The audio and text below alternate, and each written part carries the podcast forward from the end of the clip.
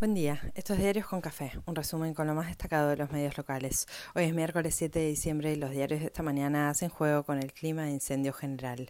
Ni mundial ni fin de año, siempre arriba y un poco más. Hubo condena y hubo bomba como réplica política. Las tapas vienen con título compartido y una sorpresa que no termina de digerirse. Cristina fue condenada a seis años de prisión e inhabilitación perpetua para ejercer cargos públicos por defraudación al Estado en la causa vialidad y aún esperando el fallo que ya estaba escrito, impactó.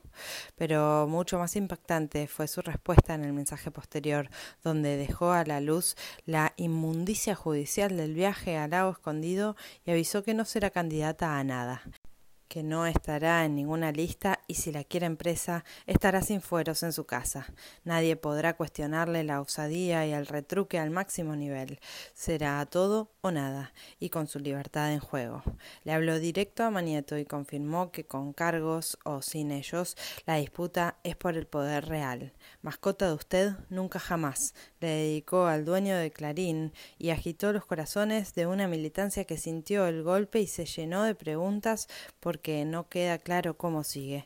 Desde el presidente, pasando por todo el gabinete, salieron a respaldar a la vicepresidenta. Se sumaron universidades, militantes silvestres y de los más destacados como AMLO, que apoyó desde México.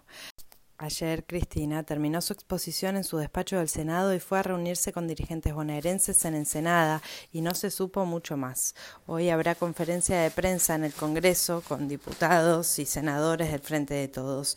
Al mediodía los legisladores porteños darán la suya para insistir en el pedido de juicio político para el ministro de Seguridad y el procurador de la ciudad. Se esperan movilizaciones y demostraciones de afecto para el 10 de diciembre y se vislumbra una campaña que contraponga democracia versus mafia, judicial, empresarial, política y mediática. La sentencia puede ser apelada a la Cámara Federal de Casación Penal y ante la Corte Suprema, y recién ahí la sentencia puede ser de cumplimiento efectivo. Todos los editoriales quedaron en offside hablando de posibles candidaturas y dando elementos para rebatir el argumento de la proscripción. Alconada hasta la compara con Menem en Nación. En el fallo asombró la absolución del exministro Julio Devido, responsable administrativo de los hechos que se le imputan a la expresidenta y actual vice. Morales Solá advierte en la tapa de Nación que es la primera de muchas condenas que se vienen y Clarín saca su corneta para festejar como contracara a un oficialismo movilizado y sacudido por la definición de su líder, la oposición celebró porque se hizo justicia, dijeron a coro. Destacaron el fallo como ejemplar y hablaron de nueva época y cambio de página. Se unieron por un rato en los festejos, pero no tapan los enfrentamientos profundos que tienen. Vidal se enojó con Carrió porque le dijo barra brava a Ritondo. La reta arrancó una gira por Estados Unidos y buscará sacar chapa presidencial escapando del berenjenal local y los disparos que reciba por el viaje al lago escondido.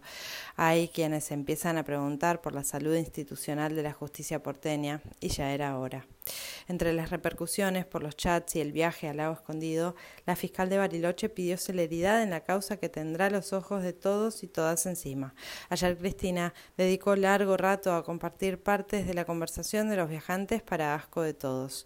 Destacó que el presidente haya hecho público el tema en la cadena nacional del lunes y se supo, sin pompa, que el funcionario que facilitó los aprietes en C5N Julián Leunda, fue desplazado de su cargo.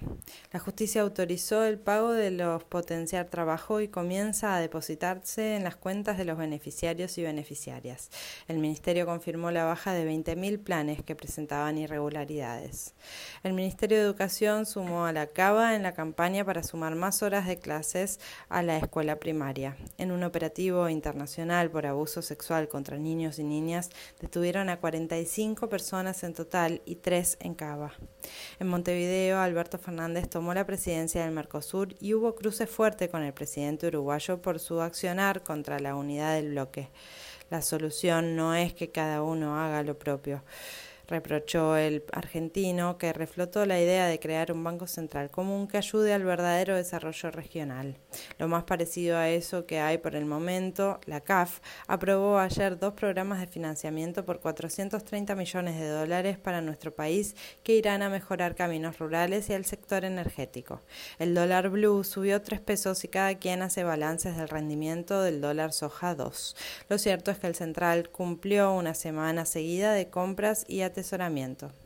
Con el intercambio de información fiscal con Estados Unidos, avisan que se reactivan las negociaciones para cerrar un blanqueo que permita seducir evasores para que blanqueen se necesita una sesión de diputados y viendo los hechos de la semana pasada parece difícil o casi imposible. La Secretaría de Energía presentó el cuadro tarifario para el año próximo con aumentos de hasta el 54% para el gas. América Latina registra más de 56 millones de personas con hambre y la crisis se profundiza al ver los malos augurios para la economía global el año próximo. Ucrania sufre más apagones y contraataca en el interior mismo de Rusia. Condenaron fraude fiscal a la organización Trump y el expresidente denuncia una cacería de brujas. La victoria democrática en Georgia representa un gran impulso para Biden y otro golpe para Trump. En el Reino Unido se multiplican las protestas por la inflación y el costo de vida. Castillo se enfrenta hoy a un posible golpe parlamentario. Ah, y en Qatar, mientras tanto, había Mundial, ese que iba a concentrar la atención de todos, pero nada es tan lineal como se editorializa en la víspera. Portugal goleó 6 a 1 a Suiza y España quedó fuera frente a Marruecos por penales. Di María volvió a los enfrentamientos y Scaloni define los 11 para enfrentar a Países Bajos. Hoy es el primer día sin partidos desde que arrancó todo esto. Para hoy se espera un calorón aún más intenso que el de ayer, pero mañana es feriado y podremos descansar. El pronóstico dice que el viernes tendremos el horno máximo y después afloja, prometen.